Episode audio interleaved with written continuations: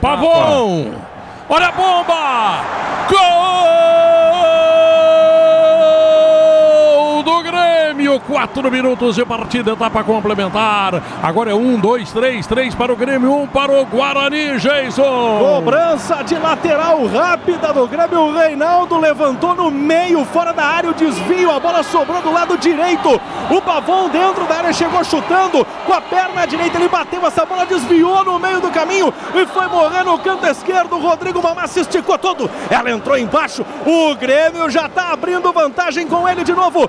Pavon, Grêmio 3, Guarani 1, Garrinha. É, de novo começou pelo lado esquerdo, né? É por ali, o caminho da roça é ali. E a bola se, a, se apresentou para o Pavon, que tem bom chute, tem bom arremate.